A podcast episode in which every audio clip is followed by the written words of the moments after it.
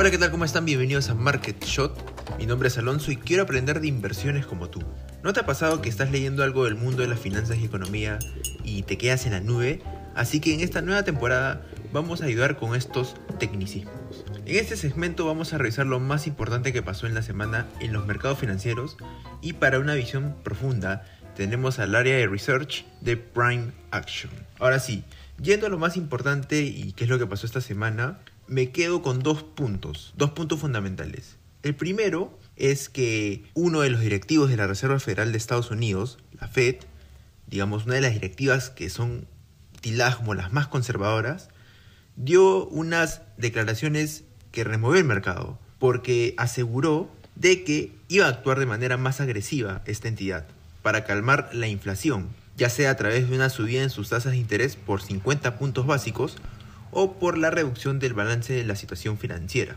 Y eso también conllevaba de que este balance se reduciría por aproximadamente 95 mil millones de dólares por mes. Lo que no me queda claro, por ejemplo, de esta noticia es en sí qué son las minutas de la FED. Entonces aquí tenemos a Jesús para que nos pueda aclarar estos conceptos. Hola Alonso, las minutas de la FED básicamente es un documento en el que se provee de la reunión pasada digamos, eh, las minutas que salieron la semana pasada fueron de la reunión que se llevó el mes de marzo, en el cual la Fed elevó sus tasas por 0.25%, como ya sabemos.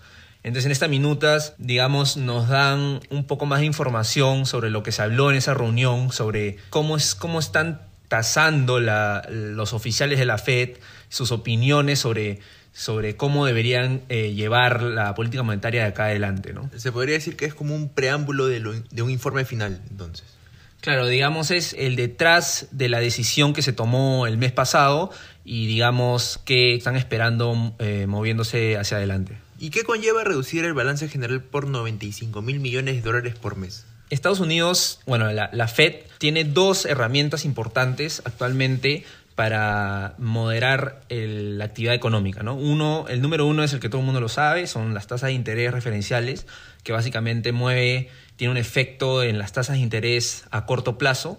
Y el otro es lo que se llama el quantitative easing, ¿no? que es lo que ha estado haciendo la Fed desde el inicio de la pandemia, que involucra la compra de, de activos financieros de larga duración. ¿no? En, este caso, la FED ha estado comprando dos instrumentos principalmente, que son los mortgage-backed securities y bueno, los bonos soberanos de, mismo Estados Unidos. Eh, comprando estos bonos de larga duración, digamos, la FED tiene esta otra herramienta para poder inyectar más liquidez. ¿no? Entonces, lo que está pasando ahorita es, están retirando ese estímulo que inyectaron al inicio de, de, la pandemia, ¿no? Y lo van a quitar, como tú dices, en 95 billones o 95 mil millones de dólares cada mes. Entonces lo que pasa cuando tú quitas una cantidad de estímulo tan grande como ¿no? los 95 mil millones de dólares, eh, digamos, estás este, retirando bastante liquidez de la economía, ¿no? Y así haces de que se encarezca el crédito y eh, desaceleres la economía, por así decirlo. Entonces, eso es lo que ha estado, digamos, retumbando los mercados la semana pasada, ¿no? Que los mercados no tenían anticipada esta información y con las minutas de la FED eh, nos dieron ese detalle. Al principio de este episodio habíamos dicho que íbamos a tratar este programa en dos partes.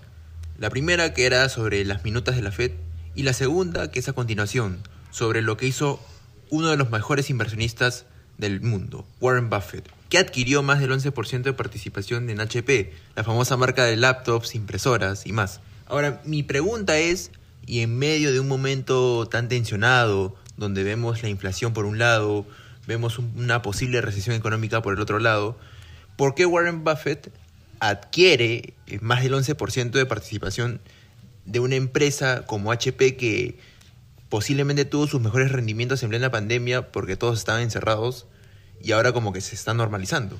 Sí, Alonso, tú estás preguntando ahorita una, una duda muy, muy buena que en verdad para responderla eh, nos va a tomar un poco de tiempo, pero para explicarla rápidamente es de que hay que tomar en consideración el plazo de los inversionistas ¿no?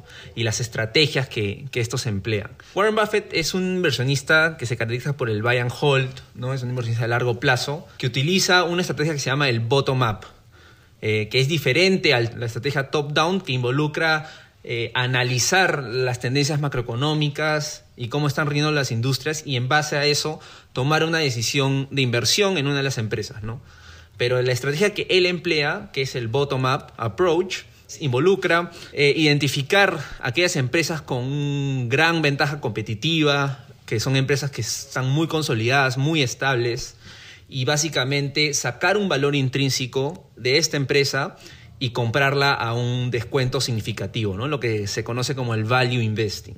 Entonces, este, como un value investor, el cual Warren Buffett es uno de los, de los referentes en este campo, me imagino que él está tomando provecho de esta situación que se está cayendo el mercado. Para poner un ejemplo, ¿no? Que HP, digamos, él ha sacado un valor intrínseco, ¿no? Un valor, digamos, por acción vale 60 dólares, ¿no? Del, cálculo que él saca. Y digamos, el mercado ahorita lo tasa 30 dólares. Entonces, ese, ese margen de protección, ¿no? Que se llama el margin of safety, digamos, es suficiente como para que Warren Buffett apueste por esta empresa porque mantiene una, perspectiva a largo plazo, ¿no? un, un, horizonte de inversión a largo plazo.